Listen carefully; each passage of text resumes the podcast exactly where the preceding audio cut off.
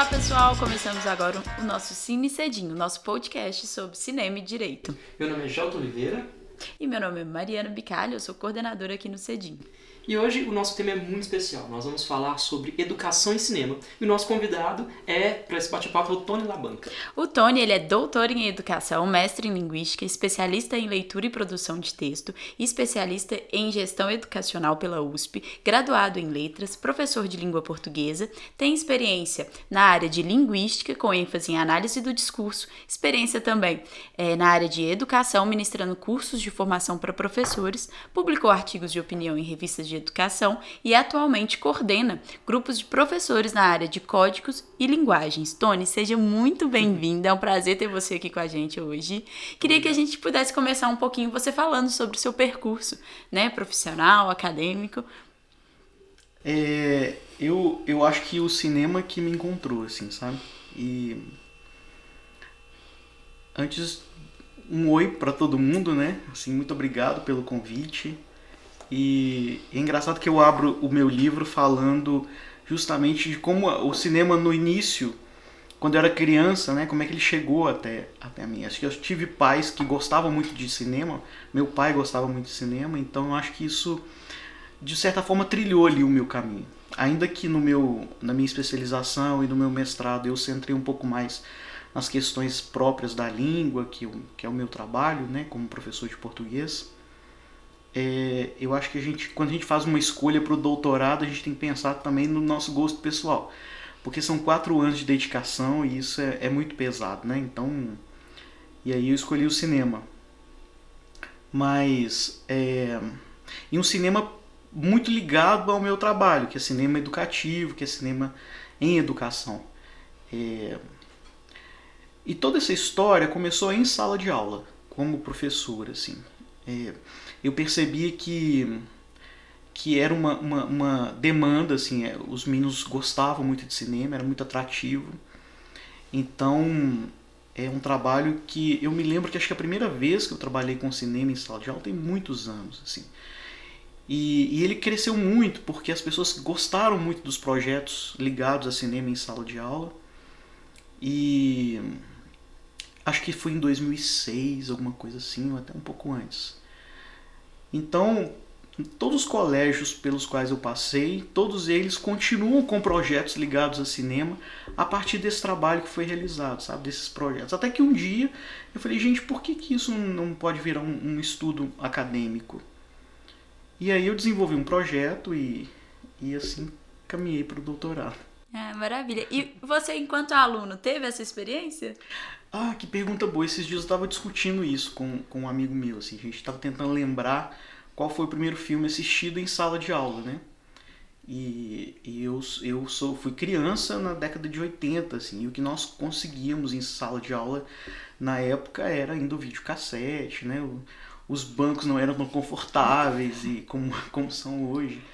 E, e eu acho que eu me lembro, o, o filme que eu assisti todinho em sala de aula é, com discussão depois tal foi a onda do, da primeira versão de 80 uhum. assim e, e, é um clássico né um filme bacana aquilo me impactou muito assim na época eu acho que talvez ali tenha nascido também um pouco essa coisa de gente olha se eu, se eu tivesse assistido uma aula não aprenderia tanto às vezes né é. porque o cinema tem esses esses recortes temporais essa dramatização e isso faz com que a gente é, é, é, talvez se aproprie um pouco mais daquilo, talvez é, internalize um pouco mais aquelas, aquelas, aquela, aquilo que é dito, aquilo que é falado, aquilo que é trazido em discussão ali no, no cinema. E quando você tem um professor que sabe fazer isso também, é bom, porque é, o cinema hoje muitas vezes é usado para os meninos que querem, estão conversando, vamos colocar ali um filme para que eles né, fiquem mais calminhos, assim, em sala. Ah, é, hoje fazer uma coisa diferente, vamos passar um filme. Então ele está muito na ordem do entretenimento ainda. O que é uma pena, assim, porque é, é um desserviço com o cinema em si. Então passa a ser apenas um filme, não necessariamente uma experiência de cinema. A experiência de cinema, ela, talvez não exija necessariamente uma tela grande, mas uma tela, uma, uma, uma sala escura, ela exige, no, no caso de uma sala de aula, ela precisa de uma discussão depois. Ela não está ali, ele não está ali necessariamente só para cobrir um tempo, um espaço. Né? Então é uma pena que seja um desserviço em alguns momentos. assim. Mas é interessante que essa minha pesquisa me mostrou que isso acontece desde o início do século passado, né? Que alguns professores punham o filme lá e iam fazer outras coisas, iam tomar café, ia para a sala dos professores em vez de necessariamente usar aquilo ali de fato. Então, quer dizer, tem um século que isso não é bem usado, né? E, e engraçado, porque você falando, eu lembrei, eu me recordei também que às vezes em sala de aula, o próprio aluno, talvez, a gente aqui mais na graduação, mas talvez por ele ter tido essa experiência antes, né? Ele já enxerga essas novas metodologias. Ah, o professor não quer dar aula hoje, é, e não como uma ferramenta, é né? É verdade. e é uma pena, porque uma pena. é uma riqueza muito grande, você tem muito, muitos filmes diferentes, né? É, é interessante que quando ele foi criado enquanto cinema educativo, é, minha pesquisa parte do século passado, né? Uhum. Na, né, no início do século passado, quando ele foi trabalhado. É, é interessante porque assim, o cinema chegou e logo depois ele já ganhou uma capilaridade enorme. assim E chegando em sala de aula. É, a, a, as pessoas que estavam ali na, né, no comando da educação no, no Brasil e, e, e também na, nas, nas, na capital, principalmente no Rio de Janeiro na época, enxergavam o cinema como uma possibilidade muito grande de educação. Então, é, houve um, um, certo assim afã de, de achar que aquilo era um, a resolução de todos os problemas educacionais. Concomitante à Argentina, porque o meu livro também eu faço essa pesquisa, essa comparação. E então houve um certo atropelo, assim, né? Não, não, não, houve um cuidado com esse filme educativo a ser produzido. E isso é de certa forma, talvez, né? Isso é uma resposta que nós não temos, tenha agido também para que ele terminasse enquanto projeto educativo. E fala pra gente, Túlio, o que é esse termo cinema educativo? O cinema educativo ele é um termo que foi cunhado inclusive pelos pelos pesquisadores da época, pelas, pela mídia da época, né? Você tinha revistas direcionadas ao cinema. O cinema ainda era algo muito americanizado. Era, não, continua, né? Uhum. Muito americanizado. Então você tinha revistas especializadas em cinema. Isso na década de, de, de 20, 30, 40 principalmente, né? Aqui no Brasil. Também na Argentina. E então foi uma maneira de separar o cinema de rua do cinema que era para uma escola, né? É, inclusive assim todos que defendiam essa esse cinema educativo eles não aceitavam de jeito nenhum que esse cinema de rua que é o cinema que fala que é cinema de rua mas é, é o cinema comercial né uhum. ele não chegasse em, em sala de aula a ideia é que o cinema educativo fosse mais estéreo e que ele em si não trouxesse o drama comum do cinema de rua. Por exemplo, a ficção do cinema de rua era considerado uma, uma perversão. Você colocar aquilo para criança, por exemplo, para para adolescente, etc. Né? Então seria um cinema específico é um para uso específico. em sala de aula. Ele foi criado, inclusive, é, tanto aqui quanto no, na Argentina. Então você tinha ali um, um de, departamentos próprios de governo para a criação desse cinema educativo. Uhum. Então as pautas geralmente eram construídas ali. Eu, eu, eu, eu quero dizer que são todas um pouco amadoras, porque você não tinha ali uma comparação, você não, né, o cinema é, educativo foi produzido no mundo inteiro, né? Então você tinha, tem também na Espanha, você tem na, na Itália, você tem em Portugal mas essa, esse, esse diálogo ele não existia naquela época. Então, de certa forma, era um pouco amador a forma de se colocar, a forma de usar a câmera e a forma também como se chegava em sala de aula. Uhum. Mas é interessante porque, é, diferente da Argentina, que de certa forma também nessa, nessa construção né, amadora a que eu me refiro, era diferente lá havia um planejamento para esses filmes de uma maneira muito sistematizada. Então você tinha ali é, pedagogos que pensavam na construção daquele cinema de uma forma um pouco mais é, educativa, vamos pensar assim, é mais didática. Enquanto no Brasil, pelo menos assim, nós não temos nenhum registro físico, é, nenhum, por exemplo, é, nenhum roteiro, nem nenhuma publicação em revista que mostre que acontecia aqui da mesma forma. E alguns desses, desses filmes eles foram digitalizados, porque a gente perdeu muita coisa em 2020, né? Quando, é, quando foi uma tristeza, né? Graças a Deus, Gelta, assim. Então você tinha ali, é, nós conseguimos, a, a, a, Cinemateca Brasileira, ela, ela digitalizou e é disponível, inclusive, na internet, para quem quiser. E você tem algum exemplo de algum filme? Tenho, eu tenho. Eu, ótima pergunta. Eu tenho dois exemplos. Assim. Um é um filme muito interessante que talvez seja estava lá no, no, nos primórdios assim, né? Que é o, o como é que eles entendiam que eles iam ensinar alguém a fazer um parafuso, numa, num, num, usar um torno né, mecânico ali para fazer um parafuso. E o filme inclusive chama O Parafuso. Mas é uma ilusão muito grande achar que aquele filme poderia ensinar alguém a fazer um parafuso. Porque não é possível. É um filme muito, muito simples demais na sua construção.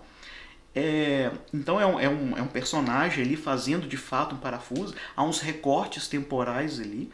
Mas ele é mais ilustrativo do que educativo, né? no sentido de você não vai aprender alguma coisa, você vai reconhecer. É um processo de produção de um parafuso.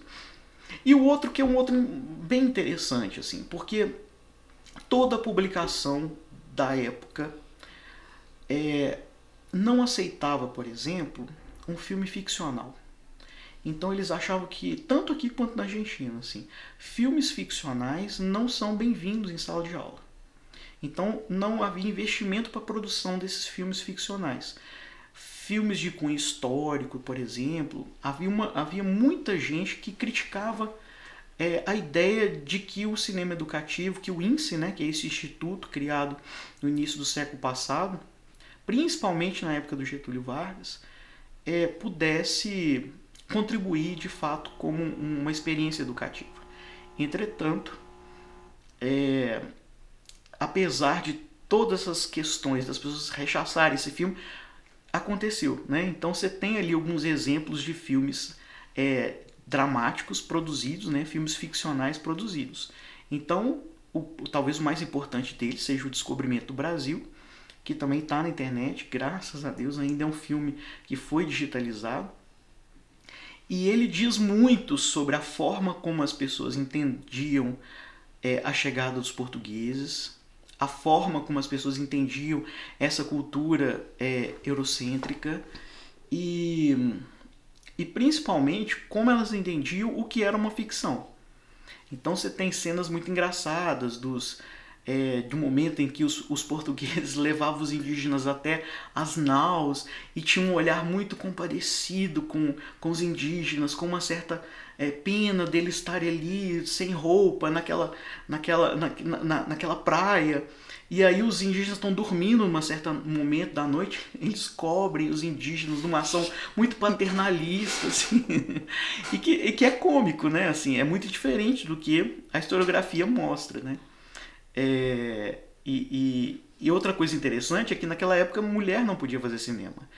Então era muito difícil você colocar uma mulher fazendo cinema, principalmente sem roupa, porque era uma indígena. Então todos os indígenas do filme eram homens, né? E não podia também ter homens vestidos de mulher. Isso seria o, o, o pior dos pesadelos da época, assim. Entretanto, teve um outro também que eu até cito que é bem interessante, e esse sim foi é, estrelado por uma mulher, que é que é a princesa Isabel, assim. E e apesar de ser um filme é, de poucos diálogos, muito mais ilustrativos também do, do né, da, do, dos lugares é, de governo ali da, da, de Petrópolis, você tinha também é um ótimo exemplo para como é que você é, via a forma como eles entendiam a história e, e como é que eles queriam propagar essa história, né? Então você tinha ali Princesa Isabel, aí um belo dia ela está andando no seu jardim, no palácio imperial, e aí uma, uma é, provavelmente uma, uma, uma escrava ali que estava fugida, alguma coisa assim, né, uma, abraça os pés dela e olha e fala, oh, princesa, nos salve pelo amor de Deus desse lugar, não sei o quê. Então essa ideia é muito idílica, assim, né, de que aquela construção ali era uma construção verdadeira. E não é. era, né? E não essa, era. Nós é, sabemos e, que não é. E essa é uma então, pelo assim, pelo que você está é, aqui falando, a gente tem uma percepção então que esse cinema educativo, na verdade, era uma política pública de induzimento ali do que, né, o que se queria é, mostrar, ou então um discurso oficial ali daquela sociedade, daque, do, do Estado, sobretudo, né? Do que, que, seria essa história. E essa perspectiva de não buscar, de não permitir outras obras, uhum. é, de certa forma, tinha um, um, impedir ali um pensamento crítico, ou não. É, sim, e é engraçado porque é, você tinha obras internacionais maravilhosas. Imagina o cinema da década de 40, uhum. que é um cinema clássico, assim, que você, você tem inúmeras obras ótimas que hoje em dia na sala de aula é um, né, um prato cheio para qualquer professor. Mas era tido realmente como um problema. A maior, maior parte da produção do, do INSE foi, é, não foi é, drama, não foi cinema ficcional, nem narrativas históricas, como eles chamam. Nada. Foi tudo muito. É, é um cinema de relato, é um cinema de instrução, uhum. né? É, alguns você tem que é, é, aparecem inclusive nos créditos iniciais o nome de algum professor, é, como se ele quisesse assim dar uma, uma credibilidade para aquilo que será mostrado, ainda que você tenha dúvidas exatamente do que eles queriam mostrar, né? Então você tinha algumas comemorações que eram filmadas. É, não era comum, por exemplo, ter legendas. Hum. Então, por exemplo, assim tem uma uma comemoração da semana não, da, da Academia Brasileira de Letras, se não me engano, e que se, hoje as pessoas conseguem identificar quem eram aqueles personagens, mas na época nem tanto. Uhum. E então hoje virou uma fonte histórica maravilhosa, né? Assim, mas naquela época era um pouco complicado até para a grande, a grande massa, talvez, ele entender como é que funcionava aquilo. É, muitos dos aparelhos chegaram às escolas, muitos não foram usados. Assim, eu encontrei registros, por exemplo, de que só em São Paulo, acho que aproximadamente 400 escolas na década de 50, entre 50 e 60, receber, receberam é, o, o, aparelho para que aquilo fosse exibido. Mas muitos não usaram, assim, porque não, não chegou com uma formação. O INSE, que era, funcionava no Rio de Janeiro, tinha um departamento só para educar os professores para o uso. O INSE seria é, é, é o Instituto Nacional de Cinema Educativo. Ah, Ele tem uma versão, inclusive, na Argentina que é um, uma sigla também e que funcionava da mesma forma. É, mas nós estamos falando de um centro ali, né, para um país inteiro. Uhum. Então era de certa forma elitizado. O cinema não chegava é, ao campo, por exemplo, é, diferentemente da Argentina, que levou o cinema. Você tinha um departamento que só cuidava do cinema educativo para o campo. Então eu, eu, eu inclusive é, é, no livro, talvez no livro um pouco menos, mas na tese, eu aponto como um fator, inclusive, possível de que isso tenha é, contribuído, obviamente, para o fim do analfabetismo na Argentina muito antes do que no Brasil. Assim, né? Nós ainda temos um número relativo de, de, de pessoas analfabetas é, que estão muito distantes da escola Enquanto na Argentina esses números a partir dos anos 50 já eram números quase europeus assim. Então, obviamente que o cinema não fez ninguém aprender a ler e escrever. Mas ele estava ali num conjunto de, de outros artefatos que de certa forma contribuíam. Sim. Então você tinha até na Argentina, você tinha até filmes é, muito educativos para essa faixa etária. Então, por exemplo, você tinha filme, é, é, é uma coisa muito importante assim, diferente do Brasil, que nós temos na Cinemateca exemplos, na Argentina eu não tive exemplos, não tive acesso a nenhum filme. Todos os filmes em registros escrito, mas não necessariamente visuais, assim, para que eu pudesse ver e uhum. não, assim, oh. é, eu tentei em diversos lugares é, diversas informações a respeito, fui ao próprio Ministério da Educação na Argentina, a biblioteca do professor que acontece que, que existe também em Buenos Aires, nenhum exemplo, sabe, assim, de filme dessa época, mas muito registro escrito. e que é uma coisa positiva, que o nosso é o contrário. A gente tem os filmes, mas não tem registro escrito do processo de produção, de como que aquilo aconteceu, como é que aquilo foi pensado, né, enquanto planejamento para a filmagem.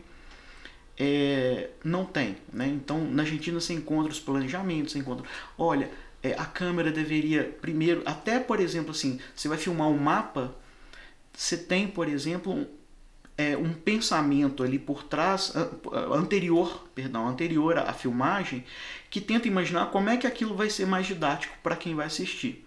Se é a focar no mapa e ir reduzindo, ou ele vai a câmera vai passear pelo mapa. Então é um pensamento muito é, é, à frente do tempo, né? a partir de um instrumento que era relativamente novo, assim, tudo muito novo. Então, então é isso, assim. Eu não sei se eu respondi essa pergunta. Claro, mas, claro, sim. Mas a ideia é um pouco essa mesmo, assim. O, o cinema na Argentina ele realmente conseguiu é, ir a, bem além do, do cinema educativo no Brasil. Eu, eu coloco assim que também a, a, essa justificativa da questão da, da, da alfabetização da Argentina pelo cinema talvez seja como, como um dos artefatos, é um dos pontos, mas você tem outros, né? Você tem um cinema argentino hoje que é um cinema também muito é, mais pungente, assim. Você tem uma, não sei se eu posso dizer indústria, né, Gelto? Essa é a sua área melhor, mais do que a minha, assim, argentina, mas você tem alcances, vamos dizer assim, maiores do que o, o alcance do cinema brasileiro. É como se isso nunca tivesse sido perdido, né? É um dos maiores é, pesquisadores do cinema educativo no mundo atualmente, que é o Bergalat, que é um, um é, é um estudioso francês. Inclusive tem também órgãos na França que fazem intercâmbio com o argentino atualmente, sabe assim, para que esse cinema consiga ainda é, ser usado, obviamente com outras características. Então, o cinema na Argentina hoje é um cinema é muito voltado por esse essa ideia de protagonismo é, do estudante. Então é o próprio estudante que filma, ele que vai conduzir. É, então é, é, houve uma inversão até na forma de se produzir o cinema. Uhum. Né? Então, é, essa, então essa, essa ideia do cinema educativo, ela tinha em outras regiões que não aqui só, só aqui no Brasil e na Argentina. Ela tinha outras regiões que também utilizavam. Todos, assim. É, na América Latina que começou, uhum. né? O pioneirismo ainda foi nosso com a Argentina.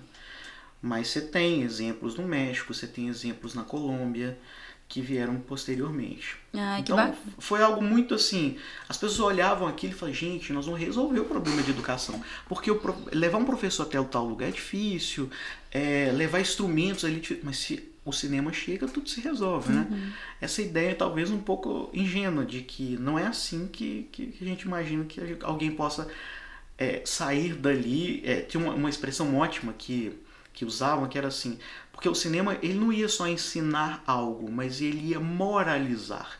Então a ideia moralizante do cinema. Então a pessoa, a partir de uma fita, ao assistir uma fita, ela sairia totalmente diferente no seu aspecto moral a partir do cinema, né? Uhum. É, é, talvez mais uma vez. É uma indução ali de valores de mesmo, valores, né? De é. costumes, de e práticas. e aí eu penso nessa frase, nessas afirmações, e no cinema o parafuso, assim. Como é que a pessoa vai ver o parafuso e sair moralmente iluminada, assim? É, e depois do Instituto Nacional de Cinema Educativo, teve alguma outra, algum instituto ou prática política nacional que buscasse é, talvez em uma nova perspectiva, né, linkar a educação com o cinema dessa proporção ou não? O fomento à educação é, ao cinema educativo, ele continua até o final dos anos 60, se não me engano. Uhum. Acho que o último filme do Humberto Mauro, Humberto Mauro foi né, o, o, principal cineasta da época. Ele, além de fazer os seus filmes pessoais, ele também film, ele era o, o diretor mais uhum. importante do INSE. É, outros diretores também filmaram, não tanto, mas é, grande parte de toda a produção é, foi por Humberto Mauro. E com o fim do INSE, com o fim também do, das produções do Humberto Mauro, não teve, houve um, um grande hiato aí nesse, nesse período. E eu acho que também houve uma mudança também de mentalidade. Há alguns livros do, do, início dos anos 80, por exemplo, que já aceitavam o cinema, esse que nós chamamos de comercial, uhum. dentro da escola. E Mas como projeto educativo, o que você tem são aqueles canais que contribuíam de certa uhum. forma para a educação, é, como, como a Globo, por exemplo, que fazia aqueles programas educativos, uhum. e, mas que não era necessariamente cinema, era um audiovisual, né? era um uso do audiovisual ali, mas não a experiência cinema. É, e é engraçado pensar que na pandemia a gente voltou a ter o uso dessas é, ferramentas, né? A TV, principalmente no, no âmbito da educação estadual, municipal, a gente uhum. resgata isso como uma forma de alcançar os alunos que não tinham uso ali do computador, internet. É, eu acho que a gente pode pensar numa separação, sabe assim? A ideia do cinema com, em toda a sua amplitude de linguagem e o uso da ferramenta audiovisual para uhum. fazer um ensino de, de algo muito concreto, muito pontual, sabe? Então eu quero ensinar esse aluno, por exemplo, a usar aqui é, um, um, elemento, um elemento específico da língua, assim. Uhum. Ok, né? Eu posso fazer isso, faço uso disso e, e eu acho que ele está tudo bem. É, mas há um, um, é uma limitação do, uhum. de todo o audiovisual. Você pode ampliar isso para outros elementos muito maiores. Então, por exemplo, o último filme que eu exibi para os meus alunos assim foi é, Capitão Fantástico, que é um filme belíssimo que trata justamente do assunto educação, de certa uhum. forma, né? Então, é, as contribuições né, do, daquela narrativa, elas vão muito além do que eu sozinho em sala de aula às vezes poderia dar. Além do, do elemento atrativo, você tem adolescentes, né? né? Ou jovens, no, no caso de vocês aí, tem jovens até um pouco mais velhos tal. Eu acho que isso é realmente uma contribuição grande, assim.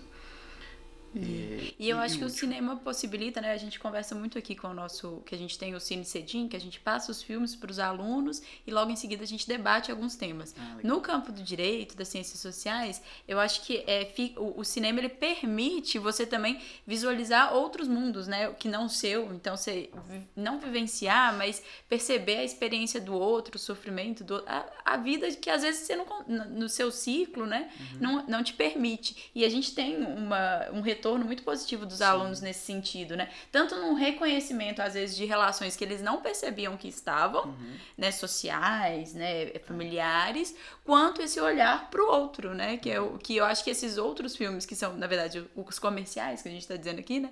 É, eles trazem isso muito forte, né? uhum. né? Principalmente quando a gente vai trabalhar as questões sociais hoje, de forma geral, o direito, sobretudo. A gente tem muitos filmes que a gente consegue e é uma contribuição enorme que a gente, enquanto professor, não consegue só falando, é transmitir. Né? O professor hoje ele é muito visado em algumas, algumas escolas, algumas regiões do Brasil. Então, há certas coisas que para você dizer em sala de aula, você tem que estar muito instrumentalizado ali para que aquilo não, for, não seja distorcido. Uhum. Mas se você coloca o cinema, as coisas se resolvem um pouco mais. Então você pode dizer né, coisas muito, muito, às vezes até fortes, mas pela, pela perspectiva do cinema. E isso facilita, né? Então você pega ali, por exemplo, o Capitão Fantástico, que vai fazer uma, uma certa alusão ali ao comunismo, que se eu fosse dizer em sala de aula, seria execrado, assim, pela, pela faixa etária em que eu estou, pela classe que eu, que eu trabalho, pelo tipo de colégio em que eu estou. Uhum. Mas quando você coloca o cinema, você de certa forma se instrumentaliza ali e se cerca de uma, de uma situação em que o melhor argumento é, gente, mas é uma ficção, né? Uhum. É, e abre mais possibilidades para o debate, né? O debate, exatamente. De, assim. de, compreensões. No caso, eu acredito que de alguns, alguns é, setores educacionais, o documentário pode ajudar bastante. Uhum. Ainda que ele seja visto como algo não ficcional, mas ele tem todo uma, um trabalho ali é, de, de, arte, de arte também, né? uhum. né? Seja no, no recorte das cenas, na maneira como aquela cena é mostrada e outra não a, a, forma da edição, né? O porquê que ele escolheu aquela parte para falar antes daquela outra e os closes também que são dados, né? Uhum. Como alguns alguns cinemas que têm essa etiqueta da, do documentário podem ser comparados a outros, assim, você tem comparações muito muito diferentes, alguns são muito irônicos, outros são um pouco mais fechados, mais herméticos. Então, é, eu acho que o cinema é uma contribuição enorme assim para a educação. É, ainda que ele não exclua, e isso é muito importante dizer, o papel ali do professor. Né? Claro. Isso era algo muito temido no início do século passado com a chegada do cinema educativo, porque os professores falam assim, gente, mas a minha aula era uma aula extremamente regular, assim, não havia discussão, não havia é, o aluno não debatia com o professor no início do século. Então, a aula desse professor parecia muito com o cinema que era produzido. Então, quando ele olhava aqui, ele falou: Meu Jesus do céu, acabou né? minha carreira, acabou minha vida aqui, não tem o que eu vou fazer, né? E, e ainda que se defendia muito para quem fazia cinema na época que não, que o professor era fundamental, mas justamente por essa educação bancária ali, de apenas o professor ser o, o, lugar do conhecimento, só ele fala, só não há discussão, então havia uma proximidade grande ali com o cinema. Mas é, hoje em dia as coisas são diferentes. E isso faz com que o professor se torne imprescindível ali, uhum. nessa condução de discussão, nesse. nesse não, eu, eu não gosto da expressão assim, ensinar a olhar, eu acho que não é essa a questão assim. Mas é, apontar para lugares assim, olha, você observou isso, você observou aquilo, tá? sem necessariamente ser taxativo. É, né? possibilitar, possibilitar novas visões, é, né? né? Também ali, né? Conduzir, às vezes, não no sentido de conduzir o pensamento, mas entender ali que é mais abrangente que às vezes o que o aluno está fechadinho, já, uhum. já veio pré-estabelecido, né? É verdade, é verdade. Assim, quando, é, você, na verdade, você não, não vai abrir a porta, mas você entrega a chave, é. né? Que é, o, que é a, a função do professor, eu acho, né? E, e, quando ele faz isso, assim, ele sente uma liberdade enorme, assim, é. ah, eu entendi, nossa, olha mesmo, nossa, é verdade, tal. E aí é, é o insight do conhecimento é. e da, da, transformação. Dele pensar por si próprio, né? Talvez agora a gente compreenda mais essa ideia moralizante do cinema, mais do que aquela época, né? Muitos meninos, muitos meninos carregam os filmes consigo, assim, é muito interessante. Às vezes tem uma semana que eu já exibi e aquilo ainda tá na roda de discussão entre eles, e aquilo vai para casa e conversa uhum. com as famílias, com os pais, né? Eu sou professor de, de criança e adolescente, e, e então isso é muito comum, a gente ouve os meninos comentando entre eles e, e, a resposta das famílias em relação àquilo que eles também levam. Às vezes querem ver em casa de novo, assim, falam, não, professor, vocês viram um filme? Vou passar, eu quero saber a opinião de vocês. Aí põe o filme lá e tal. Ai, que ótimo. eu me lembro que há uns 10, 15 anos, o governo comprou alguns filmes e ele distribuía nas escolas públicas esses filmes para que eles pudessem exibir. Era ainda em CD, né, em DVD, uhum. se não me engano. E, e, e aí vinha ali uma uma, um roteiro, o que, o que, que você podia fazer com esse filme. Mas não era um, uma, um programa sistematizado e, e, e, atemporal. Assim. Ele, ele é marcado e foi ali que aconteceu e não acontece mais.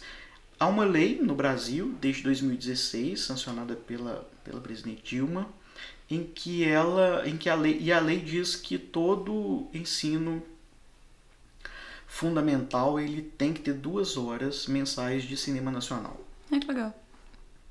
Então é uma lei importante, é uma lei, né, principalmente vocês que trabalham com direito, assim, é, mas é uma lei que a gente precisa ser crítico, assim. Mas como assim? Em que escolas, que uhum. condições essas escolas têm e qual é a compreensão que essas escolas têm de cinema? Uhum. Eu acho que é uma lei fundamental. Ela é importantíssima. Ela foi uma lei muito comemorada, né? Nós temos alguns grupos assim não governamentais que trabalham com o cinema educativo hoje no Brasil e, e foi uma lei comemorada e ainda é. Assim, a importância dela é enorme. É, mas falta ainda uma regulamentação, uhum. assim. Algumas escolas nem sabem que ela existe, né? E isso é muito triste, assim, porque né, é cinema nacional, é importante. Reconhecer a sua importância não faz, não, não assegura essa lei por si só. Então uhum. ela precisa desse trabalho mais efetivo nessa regulamentação. É, até porque teria que ter a capacitação dos professores, daqueles que vão atuar nessa política, né? Que é um, é um percurso amplo, que não só a aprovação da é, legislação. E eu vou até além, assim, o reconhecimento do próprio professor das contribuições uhum. do cinema. Né? É engraçado porque todo mundo que você perguntar, todo professor vai dizer: Nossa, meu cinema é muito importante, eu gosto muito de cinema, mas ele não consegue fazer muita ponte assim, sabe? A, a ideia de você usar o cinema efetivamente como instrumento educativo, assim, uhum. isso não acontece muito. E tem também as questões próprias da, da legislação de direitos autorais. Então, uhum. não é, você não pode passar qualquer filme, você tem que ter uma autorização é, você talvez possa passar trechos, alguma coisa assim, alguns que são mais disponíveis. Você não pode fazer uma exibição pública sem autorização. Há uma série de, de, de, de pressuposto ali que você não pode que você não pode uhum. é, corromper, né? Assim, porque é contra a lei. É, então você vê que assim tem uma questão da legislação, tem a questão da lei, tem a questão da capacitação e tem essa questão do valor, né? De como é que você vai atribuir valor ali ao cinema e fazer o seu uso de maneira efetiva. Acho que é isso, né? É isso. E só para finalizar, então, falar pra gente, é, além do seu livro, né, que a gente está até mostrando aqui, Educação e Pedagogia, quais outras leituras que você indica para aprofundar no tema? Olha, eu, eu pensei muito aqui e falei o seguinte: tudo que você colocar na internet, cinema educativo, você tem inúmeros livros, né? É, muito, muito bons, assim, sobre cinema, sobre educação, alguns como percurso histórico e a grande maioria como roteiros, assim. Como é que você pode trabalhar esse hum, filme, bacana. aquele filme? Não teria um específico, não. Eu acho que isso, eu, eu por exemplo, quando eu escolho um livro é, que tem essa perspectiva de trabalho, assim, eu vou muito pelo filme que, ela, que ele me apresenta. Ah, esse filme é muito interessante, então eu vou ler, vou comprar esse livro para ler e tentar aplicar aqui a proposta apresentada, né? É, eu queria registrar assim o, o trabalho que, que é feito pela Rede Quino, que é uma rede também é, que tem capilaridades no Brasil inteiro também, cujo encontro acontece muito na no evento de cinema de Ouro Preto anualmente e dentro da Rede Quino você tem ali um trabalho específico com cinema educativo. Então é um trabalho feito pelos próprios alunos, pelos alunos com professores, é, há muita discussão anual sobre isso, você tem palestrantes internacionais, então quem se interessar pelo tema, todo o Cineop que acontece ali em junho, você tem a presença da Rede Quino para fazer esse trabalho, que é um trabalho lindo, é, e, e, e registro também a perda que nós tivemos esse ano da professora Inês Teixeira, que é uma professora que foi muito importante para o trabalho de cinema educativo e que nos deixou esse ano e que contribuiu muito para a Rede Quino em vários aspectos. Ela participou da minha banca de qualificação, ela escreveu muitos livros de cinema educativo, alguns inclusive, que é o Cinema e Infância, uma coisa assim. É um dos, cine... é um dos livros mais importantes na área de, de cinema e educação, assim, e que vale a pena a leitura, assim, para quem gosta desse tema, né? E Inês, onde esteja, né? nos olhando aí, torcendo para que essa, esse trabalho com, com cinema realmente seja maior do que ele é. Tony, muito obrigada pela presença. Foi uma honra contar com você aqui e espero que em breve retorne para a gente continuar esse papo.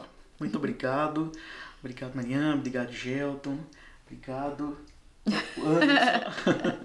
Valeu, assim, foi um prazer. Tomara que vocês gostem.